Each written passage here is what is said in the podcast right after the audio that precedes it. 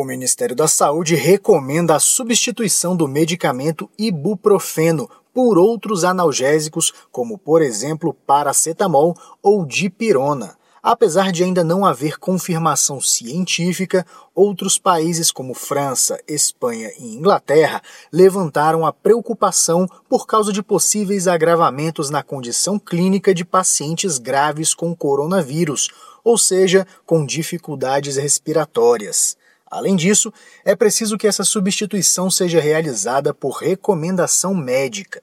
Em relação aos medicamentos utilizados para casos de hipertensão, diabetes e doenças cardiovasculares, o Ministério da Saúde não recomenda a suspensão do tratamento e respectivos medicamentos, uma vez que a falta deles pode trazer agravamento dessas doenças. É importante que o paciente sempre busque orientação de um profissional de saúde antes de tomar qualquer medicamento. Para mais informações, acesse saude.gov.br barra coronavírus. Reportagem Janari Damascena.